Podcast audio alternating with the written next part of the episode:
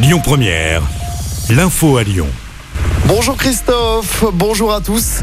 Il était la figure du journal télévisé de 13h sur TF1. Jean-Pierre Pernaud est décédé à l'âge de 71 ans des suites d'un cancer du poumon.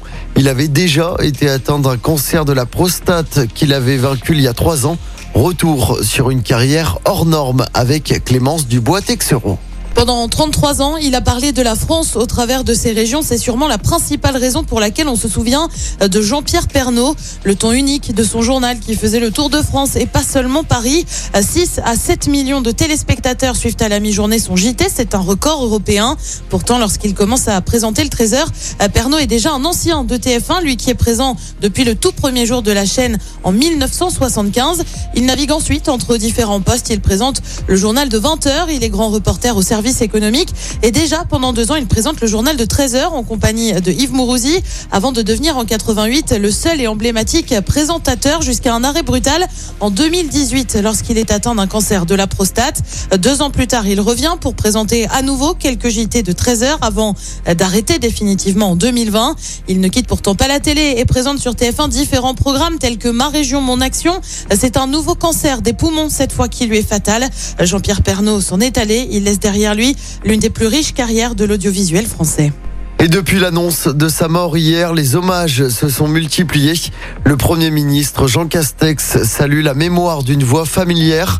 Emmanuel Macron a également réagi. Jean-Pierre Pernaud a habité le cœur de nos foyers. Le lyonnais Stéphane Bern a de son côté fait part de son infinie tristesse. Emmanuel Macron qui a pris la parole hier soir à la télé pour parler de la guerre en Ukraine. Il a redit que la Russie était bien l'agresseur dans ce conflit, mais il assure que la France n'est pas en guerre avec elle. Il reste en contact avec Vladimir Poutine. Les jours qui viennent seront vraisemblablement de plus en plus durs selon le président. La France qui prendra sa part dans l'accueil des réfugiés ukrainiens Près d'un million d'Ukrainiens ont fui le pays en une semaine.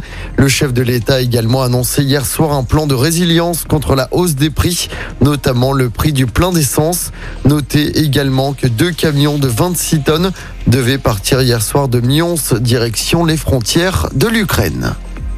Dans l'actualité à Lyon, des restaurants russes ont été menacés. Les propriétaires de deux établissements du 3e arrondissement ont reçu des appels et des lettres anonymes.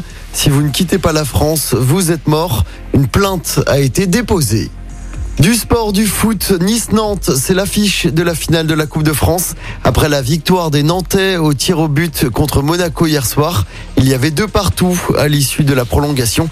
La finale se jouera le 8 mai prochain au Stade de France. Et puis du tennis à suivre tout à l'heure à Lyon. Caroline Garcia dispute son huitième de finale de l'Open 6e Sens Métropole de Lyon. La lyonnaise sera opposée à l'italienne Martina Trevisan. Écoutez votre radio Lyon Première en direct sur l'application Lyon Première, lyonpremière.fr et bien sûr à Lyon sur 90.2 FM et en DAB+. Lyon Première